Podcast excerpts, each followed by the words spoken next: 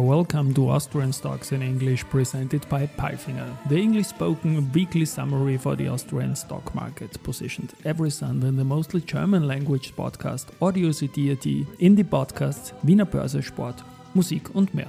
My name is Christian and I will be later on joined by the absolutely smart Alison. The following script is based on our 21st Austria Weekly, and week 7 was another very good week for ATXTR, setting new highs for 12 months. The index went up 1.51% to 7,380 points. BAWAG even, even managed three consecutive all time highs, but best performers were others Frequentis, Telekom Austria, and AT&S. News came from BAWAG, Valneva, Lenzing, Vienna Airport, Telekom Austria, Marinomed, AMAG, UNIQA, Do & Co., Strabag, Rosenbauer, and Wolford. And these news are spoken now by the absolutely smart. Thank you, Christian, for calling me absolutely smart. And these were the news of week 7. Monday, BAWAG, banking group BAWAG reported 2022 results. In August, the Austrian Supreme Court ruled that the swap contract entered between BAWAG and the city of Linz 15 years ago was invalid. As a result of the ruling, BAWAG took a pre-tax write-off of Euro 254 MN, equal to Euro 190 MN impact after tax. Including this write-off, net profit for the financial year 2022 was Euro 318 MN with an ROTS of 11.6%. CEO Anas Abuzaakouk commented on the financial results. Despite headwinds building up, volatile capital markets and a slowdown in the second half of the year, 2022 was another record year for the group in which we exceeded all our targets. On an adjusted basis, excluding the City of Linz legal case, we delivered net profit of 509 million euros, EPS of 5 euros and 81 cents, a return on tangible common equity, ROTS, 18.6%, and a cost-income ratio,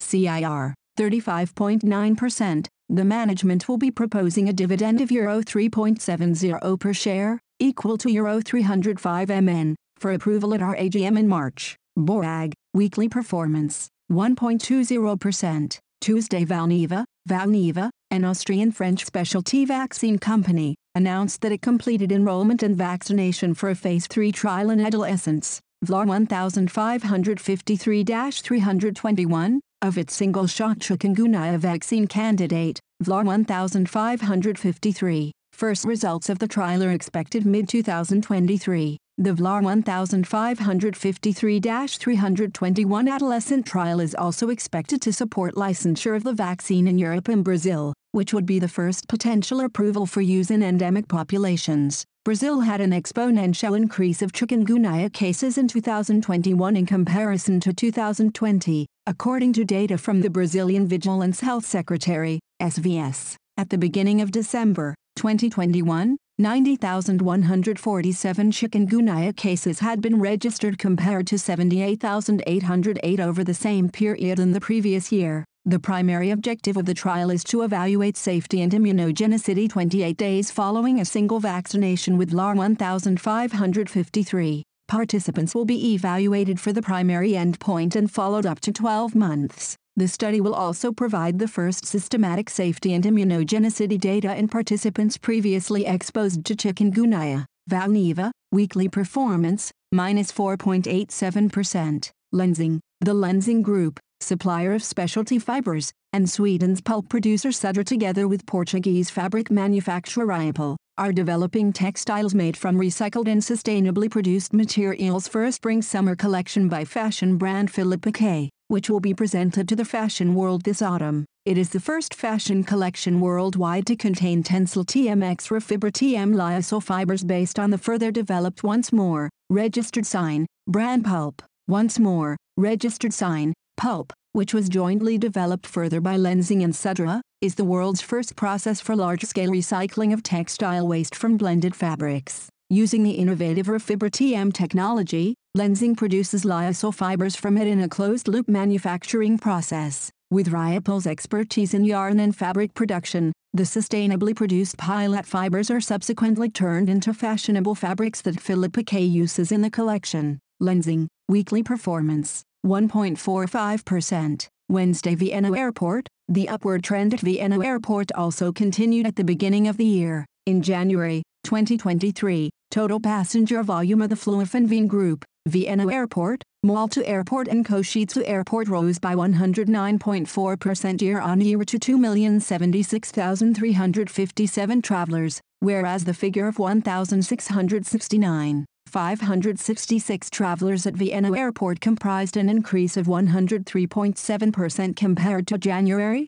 2022. Accordingly, passenger volumes of the Wien Group and Vienna Airport in January 2023 equaled 93.4% and 91.2% respectively of the pre-crisis level of January 2019 thus only about 9% under the number of passengers handled in the year before the outbreak of the coronavirus pandemic. Flughafen weekly performance, 1.89%. A1 Telekom Austria, A1 Telekom Austria Group's total revenues in full year 2022 increased by 5.4% to 5.01 billion euros, as service revenues grew in all of the group's markets. In total, service revenues rose 5.2% in 2022 to 4.16 billion euros and equipment revenues climbed 6.0% to 752 million euros in the 12-month period. A1 Telekom Austria Group EBITDA increased 7.7% to 1.84 billion euros in FY22, as solid growth in service revenues more than compensated for rising core OPEX with annual consolidated net profit jumping 39.5% to 635 million euros,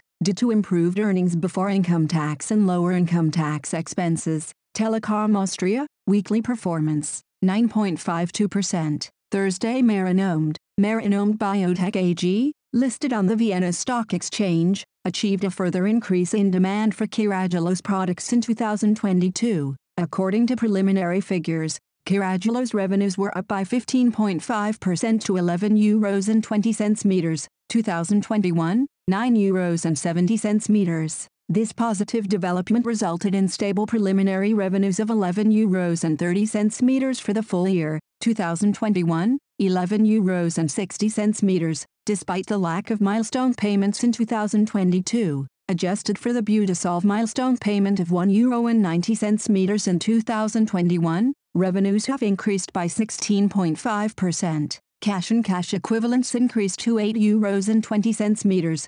2021, 5 euros and 80 cents meters, plus 41%, reflecting a low cash burn rate throughout 2022 data profitable revenues and inflows from loans, real estate financings and the convertible bond program with Nice and Green, Marinomed Biotech, weekly performance, 7.21%, AMAG, AMAG Austria Metall AG again achieved record levels of revenue and earnings following record results in the previous year. CEO Gerald Mayer comments, with our proven strategic focus on innovation and sustainability and with our expert team, we mastered the challenges over the past year and successfully leveraged the opportunities in the market. With revenue of more than 1.7 billion euros and operating profit, EBITDA, of over 247 million euros. New record figures in AMAG's history were achieved. The management and supervisory boards will propose a stable dividend of 1 euro and 50 cents per share to the annual general meeting. AMAG, weekly performance,